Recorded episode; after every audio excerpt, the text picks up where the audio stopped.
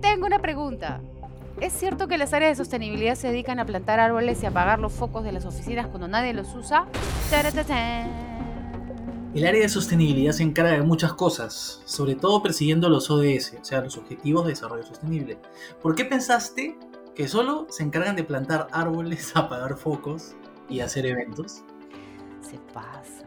Yo nunca dije que el área de sostenibilidad solo se encargaba de hacer eventos. Ok, pero es lo que piensan que hago mis amigos versus lo que realmente hago como... Así como el meme de, no sé, pues estoy en, en la oficina convenciendo a una persona de que es importante medir nuestra huella de carbono y recibo una llamada del anexo donde me dicen, tú ves lo que es donaciones, ¿no? exactamente eso. O, o, ese meme que es como lo que mi jefa piensa que hace, lo que mi mamá piensa que hace, lo que mis amigos piensan que hace. Pero bueno, mamá, papá, trabajo en sostenibilidad. Y no solo planto árboles, apago focos y hago eventos. Miren, el aire acondicionado se quedó prendido. Ah, pues. Hola a todos y todas, gracias por escuchar un capítulo más del podcast a propósito de Entel. Hoy vamos a conversar sobre qué hacen las áreas de sostenibilidad en las empresas y cómo ayudan a generar un impacto ambiental, social y económico. Así es, y por suerte, o sea, por lo menos para suerte nuestra, somos un equipo que en efecto ve los temas de sostenibilidad en la empresa en la que trabajamos, que es Entel, Tel, Tel, y podemos jugar y obviamente entrevistarnos. En verdad este capítulo va a ser muy bonito porque si tú nos estás escuchando y conoces a alguien que, quiera conocer más de este rubro, por favor, pásale este capítulo.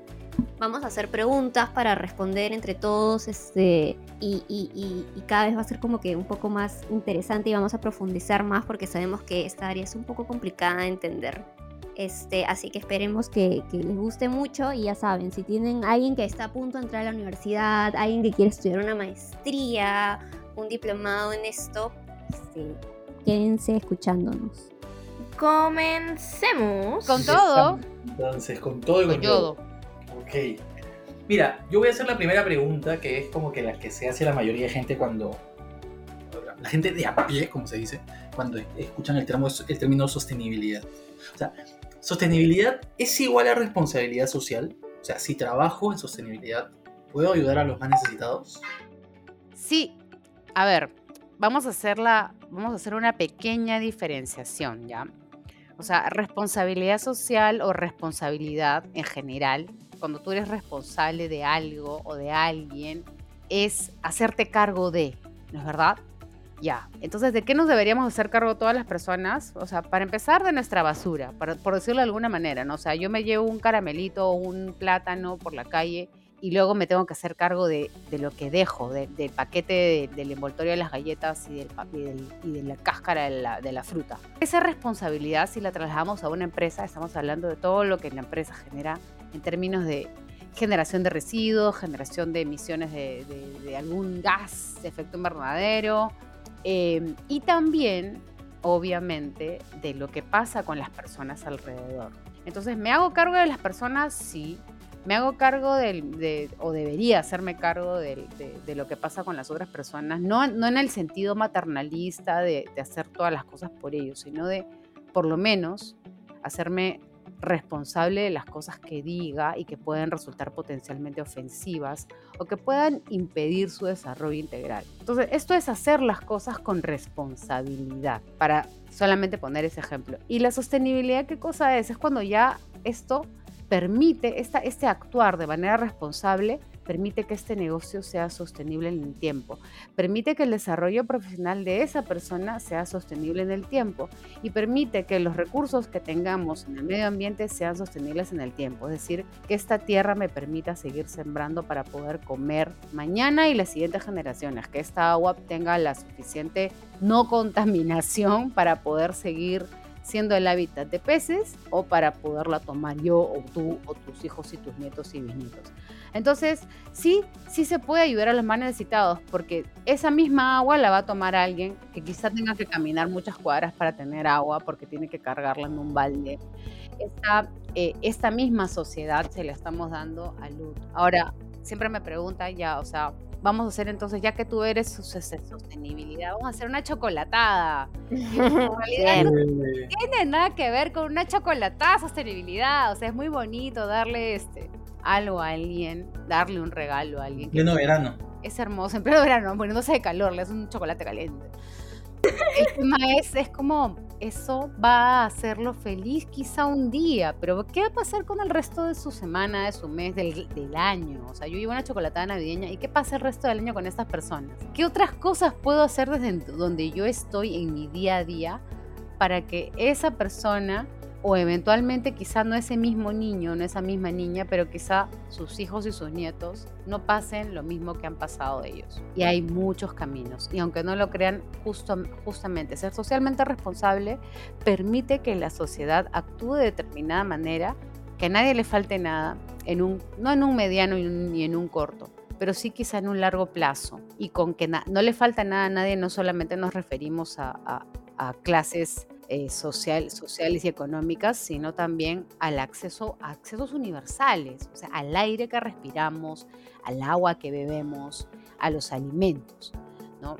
Entonces, sí, no solamente puedo ayudar a los más necesitados, sino también a mis generaciones, eh, a las que me sigan, y tenemos que pensar siempre en eso, ¿no? En las acciones que, o sea, la responsabilidad máxima debe ser que lo que hago hoy va a tener un impacto en muchos años y ya me fui en flow. Así que voy a hacer una pregunta. Voy a elegir a mi, a mi, mi víctima. Voy a elegir a, a la heroína de un cómic. Nancy Eslavate, también conocida como Feferex. ¿Por qué? ¿Por qué trabajamos en sostenibilidad? ¿Por qué no trabajamos eh, como contadores? Como contadores, no sé, ¿por qué no somos contadores? ¿Por qué trabajamos en sostenibilidad? Para eso eh, Para eso nacimos. Bueno, quizás es una pregunta muy personal porque creo que es distinta la motivación de cada uno, así estemos en el mismo equipo, pero en líneas generales, en mi experiencia tratando con personas que se dedican a la sostenibilidad, eh, es porque quieren estar alineados con su propósito. Y obviamente la sostenibilidad es muy amplia, por eso es tan difícil y no podemos contarnos eh, todo en un capítulo. Pero, por ejemplo, a mí me encanta, esto es muy raro y cuando lo cuento a gente que no está en el rubro, no lo entiende, pero, por ejemplo, yo a veces estoy con mis amigos que se dedican a lo mismo y les pregunto cuál es tu ODS favorito. y entonces cuando yo le cuento a amigos que no van a la misma rama, me dicen, ok, no lo entiendo. Te dicen un grupo de rock. Un grupo de rock. favorito, ¿no? Claro, ¿qué, qué, es esto? Eh, el mío es el 4, por ejemplo, que es educación de calidad, y también el 17, que es alianzas para lograr los objetivos. Y quizás a mí, por ejemplo, siendo sincera, hay dos veces que no se relacionan conmigo porque yo no sé cómo cambiarlos o cómo salir de esa situación. O bueno, sí sé, pero no lo, no me, ¿cómo se dice? Me comprometo tanto con ellos. Entonces, creo que las personas que trabajamos en sostenibilidad abrazamos alguno de ese o algún propósito y sabemos que y nos gusta saber que desde nuestro trabajo podemos cada día vivirlo, ¿no? Vivir la vida con propósito, como dice. Y más, si estás en Entel, darle poder a lo que haces. Entonces... Esa. Es como, sí, creo que la gente que trabaja en sostenibilidad quiere estar alineada con su propósito y las demás personas, los contadores de seguro también. Pero creo que ah. un feeling más importante, le sentí un feeling bien potente en la gente que trabaja en sostenibilidad, porque creo que ha logrado hacer de su pasión su trabajo. Ya, pero por si acaso solo una salvedad. No tengo nada en contra de los contadores, solo estoy acordándome del tren de, de TikTok. sí, ah, sí. El account. Sí, mereces el de TikTok. Que es muy bueno, vamos a hacer nuestro TikTok. eh, y también porque quizás no nos gustan las matemáticas, entonces no me Como gente de letras. y ya, bueno, sabiendo, en verdad no, sí, a veces vemos cosas de matemática, pero... Eh, a ver, MC, quiero hacerte una pregunta. Solamente porque la gente dice, ya, ok, por eso trabaja en sostenibilidad, pero ¿qué necesito? ¿Cuál es el perfil de alguien que trabaja en sostenibilidad? Ay, a ver, esta pregunta también es un poco amplia, voy a decirla en mi opinión. Em, en realidad, no necesitas ningún perfil para entrar a sostenibilidad específico, porque creo que todas las personas, incluyéndome, yo entré a esta área sin tener experiencia previa. Todo se aprende en la cancha, pero sí algo que, que ya te mencionaba a ti, Nancy, es que, por ejemplo, cuando te buscamos a ti, buscábamos a, a una persona que ya, bueno, no tiene experiencia previa en esta área, pero sí tiene en su vida personal, digamos que un perfil que va con, con, el propósito de esta área, ¿no? Me acuerdo que cuando te entrevistamos, Nancy, tú nos contabas bastante cómo era tu día a día y yo decía, esta chica ya tiene interiorizado lo que es vivir de manera sostenible y responsable con el medio ambiente y con la sociedad. Y dije, ella es porque digamos que lo va a captar más rápido. Y yo sé que hemos tenido nosotras bastantes experiencias que vienen y nos dicen, bueno, Claudia, yo apago la luz todos los días, entonces yo puedo estar en esta área. Es mucho más allá de eso. no es solo Nancy, ¿qué hacía? Pero ¿qué hacía Nancy? ¿Qué hacía cuando, o sea, qué, qué, qué, conductas? Nancy, estaba en, me acuerdo que estaba en Loop, con toda su experiencia de Loop, es, no sé, Nancy ya vive la sostenibilidad desde que claro, se yo, yo, bueno, ya le he dicho otros capítulos que hago activismo ambiental desde los 14 años, estaba en, eh, eh, estoy en Loop hasta ahora, eh, limpio playas como por pasión porque sé que el impacto no es tan grande, pero sé que hay una bola de nieve como grande ahí. El impacto está en ti. Pero a mí me sorprende que hagas compost y Hago compost, porque ecoladrillos. Eh, que hayas llegado así haciendo compost. A mí me da mucha risa porque creo que yo tenía mucho miedo en la entrevista que ustedes piensen que me lo inventé todo. Se lo inventó todo, señores. Se lo inventó. Bueno. Y, y, bueno, y luego me bueno, ya vamos redondeando, pero me contrataron y se dieron cuenta que soy una intensa y ahora me temen. Es más, yo, yo me acuerdo que dije Nancy, nosotros vamos a aprender mucho de ti porque tú lo tienes más interiorizado que nosotros.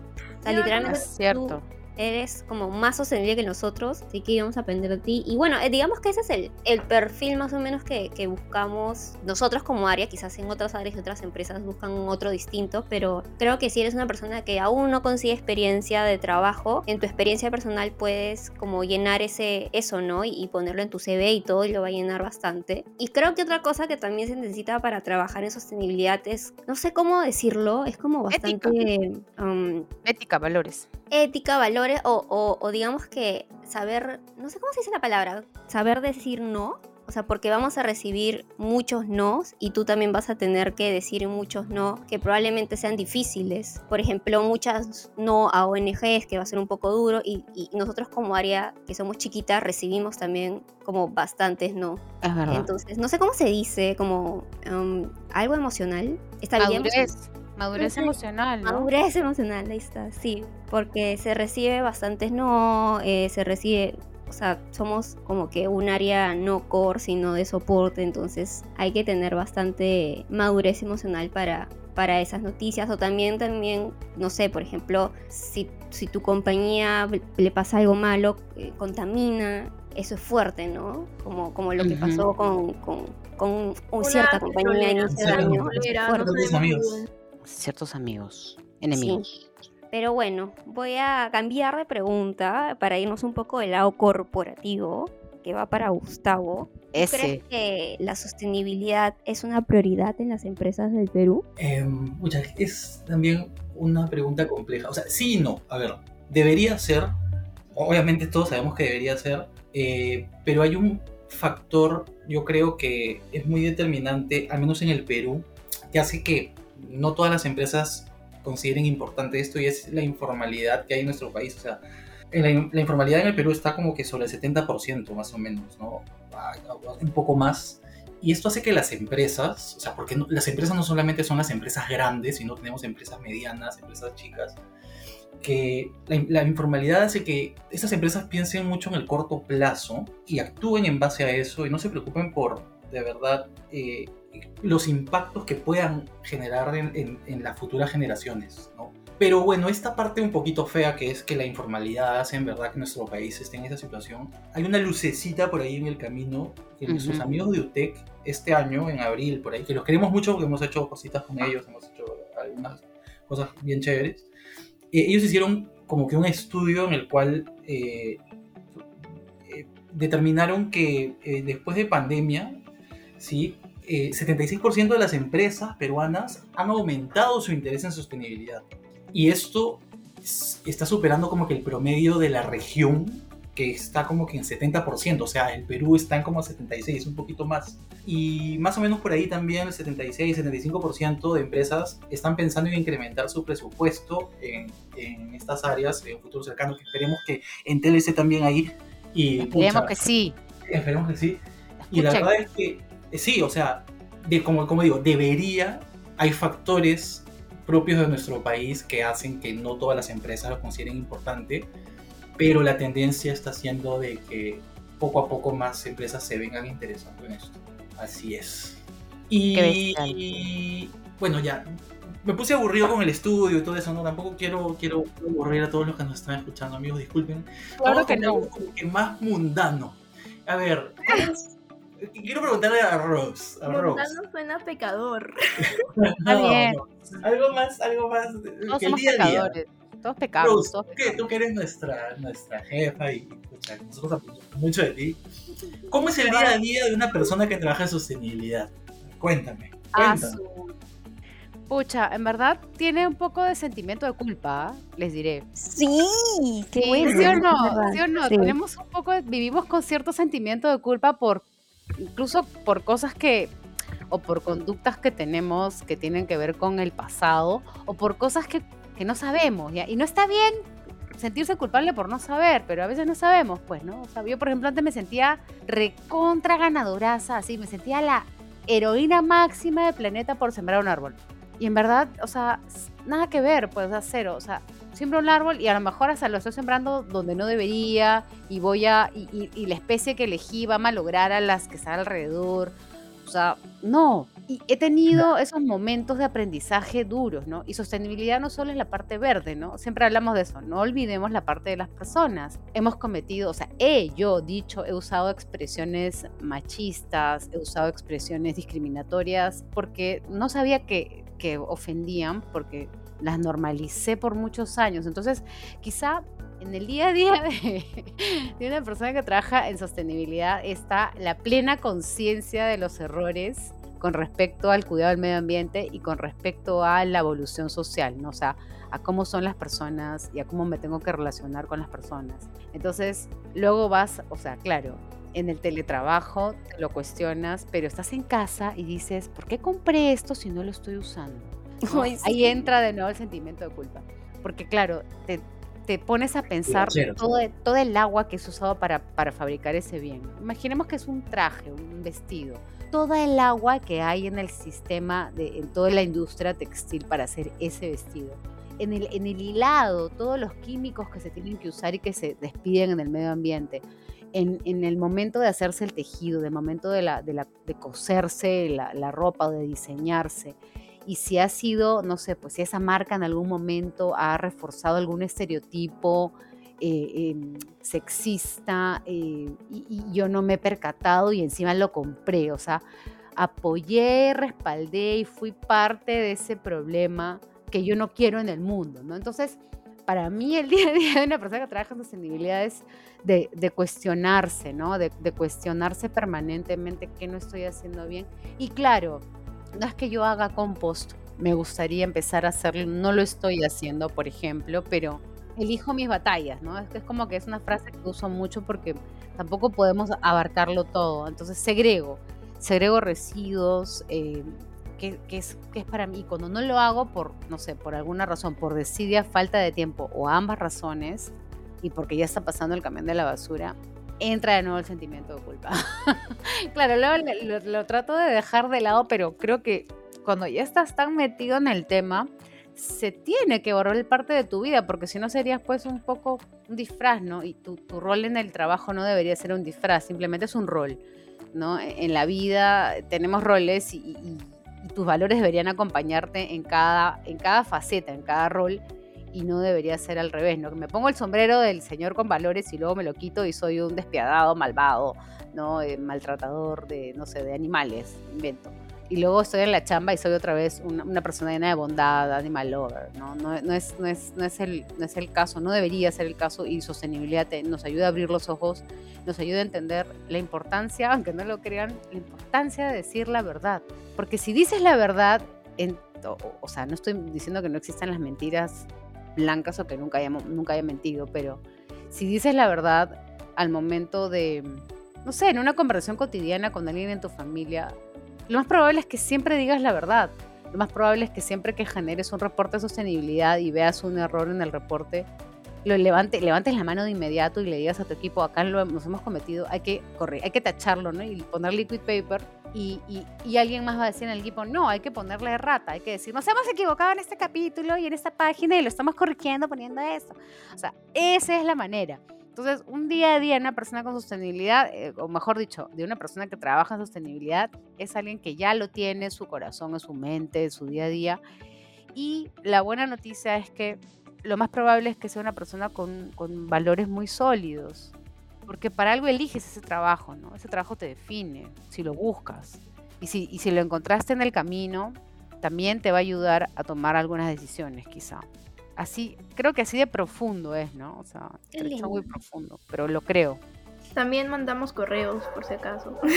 Sí, también, también bebemos y comemos, tomamos leche de tigre. pero eso que dices es muy cierto porque, o sea, yo siempre le digo a las personas, a mí mi chamba me ha cambiado la forma, mi, vida personal. O sea, realmente me ha cambiado. Ves, ves, ves, A todos, o sea, yo era súper rancio antes. Yo, yo, o sea, yo me pongo a pensar. el rancio. Sí, era hace cinco años y era súper rancio. O sea, había muchas cosas en las que no creía, en las que era sumamente obtuso de mente. Entonces, me cambió bastante empezar a ver temas de sostenibilidad, porque no, no solamente, como dices, es la parte verde, la parte medioambiental, sino la parte social. Temas sociales. creo que eso es lo que más me cambió a mí, ¿no? Porque la parte ambiental como siempre la tuve, siempre la tuve como que más o menos así, pero la, la, social es la que ha tenido mucho más impacto en mí. Sí, y creo que la más grande de todas esas sociales es la del, ya, ya, ya voy a acabar, pero creo que la más grande y la más normalizada es esa de decirle o de fijarse en, el volumen de las personas, ¿no? O sea, en qué gorda estás, qué gorda estás, qué flaco estás, qué flaca estás, estar enfermo, comerá demasiado, ese peso no es saludable, o sea, fijándonos siempre en el cuerpo de las personas sin saber el daño que podemos hacerle a esa persona y finalmente, o sea, a nuestros asuntos, ¿no? o que está viejo, que está vieja, ¿no? Cuando en realidad, en lugar de cuestionarnos lo que sí suma, ¿no?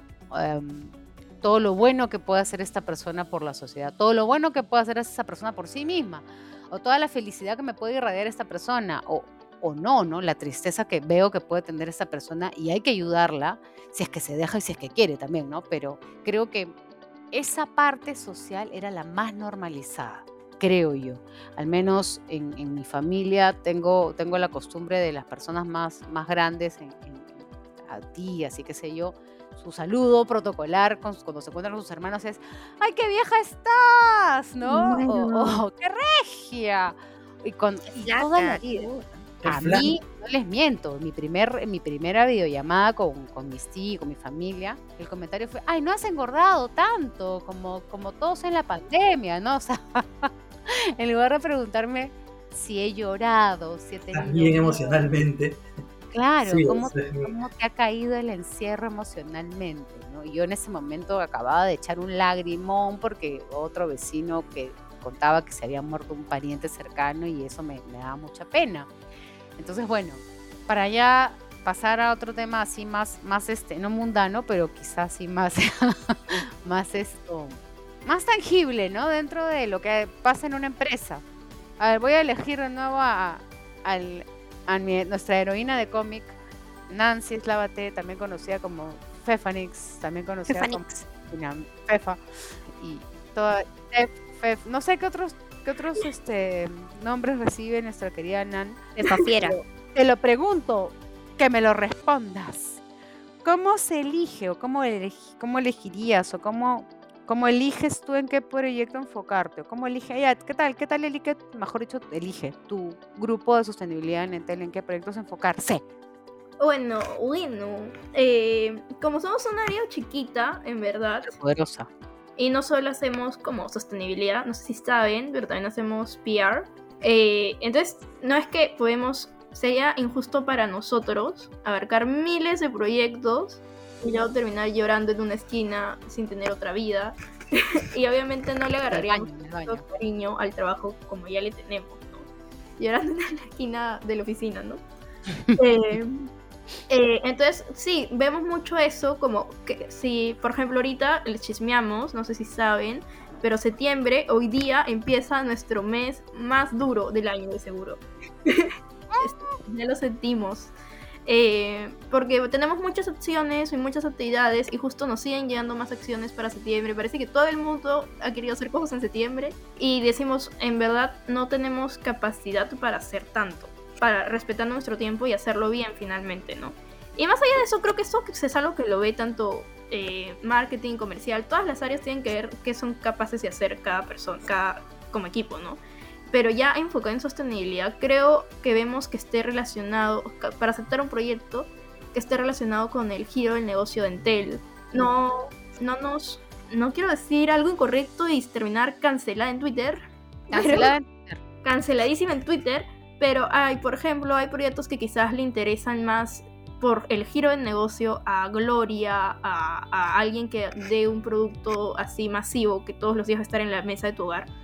Eh, que a una empresa de telecomunicaciones que tiene que ir más por el lado tecnológico, en el lado de información, por el lado eh, del reciclaje de, los celulares. Entonces, sí, siempre tenemos que filtrar bien porque nos llegan propuestas de cosas locas, locas que no se relacionan porque justamente piensan que, tenemos la obligación como que de darle dinero a todas las ONGs que lleguen a, nuestro, a nuestro correo.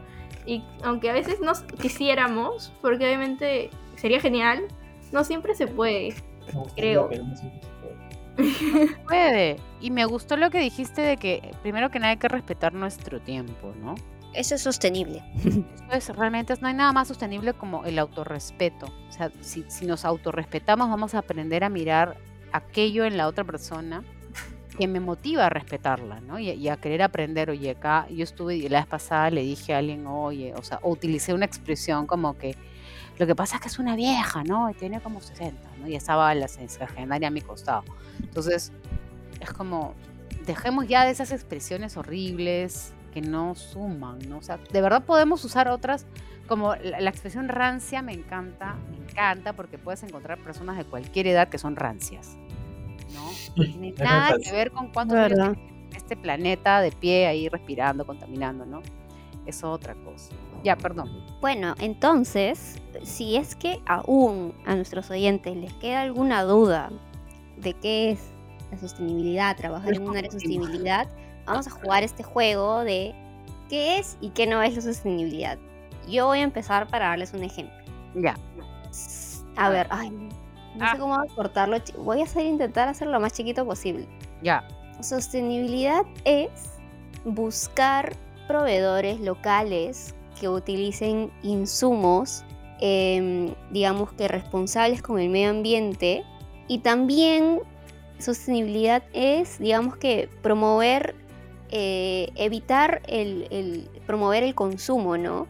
O sea, me imagino si yo, por ejemplo, quiero tener un negocio de venta de, comida, eh, en vez de, empaquetar, en vez de traer estos productos de otro país, en vez de empaquetarlos, ¿por qué no vendo productos a granel, por ejemplo? Y bueno, sostenibilidad no es para mí em, sembrar árboles, porque como dijo Rosita, yo ahorita puedo salir a sembrar un árbol delante de mi casa, pero ¿es ese árbol correcto para esa tierra? Em, va a sumar en algo eh, esta sembrada de árbol, eh, ¿por qué no mejor ese dinero con lo que he sembrado lo dono a, bosques que sí son certificados que van a apoyar a que, no, a que absorban el CO2 del país, ¿no? Espero que me hayan entendido. Yo te entiendo. Te entiendo. Ya, ahí voy yo. A ver, ¿qué cosa es sostenibilidad? Ahí les va, o sea, así recontrasimplificado. Sostenibilidad es por ejemplo, crear espacios de trabajo donde todas las personas se sientan realizadas, no discriminadas y no segregadas. ¿Y qué no es sostenibilidad? Por ejemplo, es desarrollar eventos sin medir objetivos o, no sé, pues tomar fotos o hacer videos sin ningún... O sea, en realidad, cualquier cosa que yo haga sin un objetivo se convierte en un desperdicio de recursos. Y un desperdicio de mm, recursos tiene un impacto en el medio ambiente. Entonces, a todo hay que ponerle un para qué. Un para qué, un por qué y un con qué, ¿no? ¿Con qué lo voy a hacer? ¿Con qué lo hice? Me, hay, hay eventos que ya miden su huella, por ejemplo. Hay reuniones de trabajo que también pueden ahorrarnos, aunque no lo crean, el dinero de, no el dinero, perdón, nos ahorran la huella de carbono que genera el, uso del servidor para tener la, tele, la, tele, la videollamada.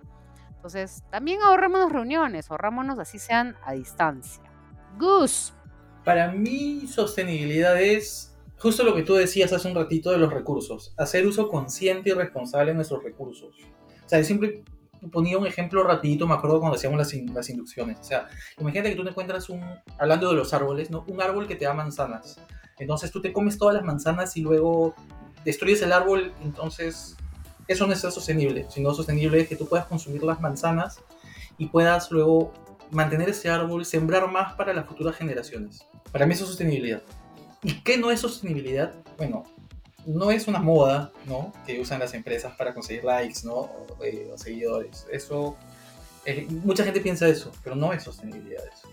Yes. Querida Nanfi. Pero si nos quieren seguir, no hay problema tampoco. sí. Obviamente. Eh, bueno, ah, sostenibilidad es agregarle valor a la compañía, que cada cosa que nosotros hacemos sea, eh, rentable. Tan, eh, el reciclaje de residuos electrónicos y más, hace que Entel también se le agrega valor, ¿no? Yo como consumidora prefiero comprarle a una empresa eh, que está haciendo bien las cosas o al menos lo está intentando tener un impacto chévere a una empresa que ni lo intenta, ni lo ve, ni lo considera. Y sostenibilidad no es, no es solo estar atentos a los ODS, es brindar un modelo rentable para que las empresas puedan implementarlo en su estructura. O sea, Qué buena. mucha, gente cree que es eso. ya, ya sé, ya estoy lista. Interesante. MC, ¿qué tienes para contarnos? Bueno, en realidad eh, eso fue todo por hoy, sí, nada. Este...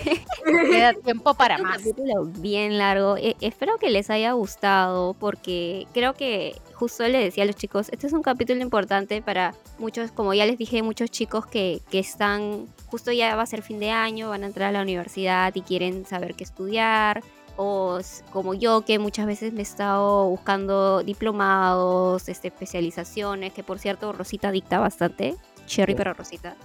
O si quieres estudiar una maestría acá en Perú o afuera, escucha, espero que, este capítulo te, te haya servido bastante este, para poder ayudarte. Y por cierto, ¿qué carreras tengo que estudiar si es que quiero trabajar en sostenibilidad? Uy, para, para trabajar en sostenibilidad, o sea, para trabajar en desarrollo sostenible, puedes estudiar cualquier carrera. Cualquier carrera. O no, o sea, puedes simplemente tener esta curiosidad, o sea, como que requisito número uno, ser curioso en, saber qué cosas, qué cosas puedo reemplazar en casa para contaminar menos, o en saber cuáles son los ismos más presentes en la sociedad, ¿no? O sea, el machismo, el, qué sé yo, o, la, o qué fobias, como la gordofobia y tal. O sea, tener este, esta curiosidad para empezar, y esta curiosidad obviamente te va a llevar a querer... Eh, especializarte, ¿no? Y, en buscar, hay mil talleres gratuitos eh, de la cooperación suiza, hay, uff, busquen, o sea, de nuevo, el que tiene interés, el que quiere va a Google, lo va a encontrar, pero no necesitas una carrera en particular. Ayuda a ser comunicador, ¿por qué?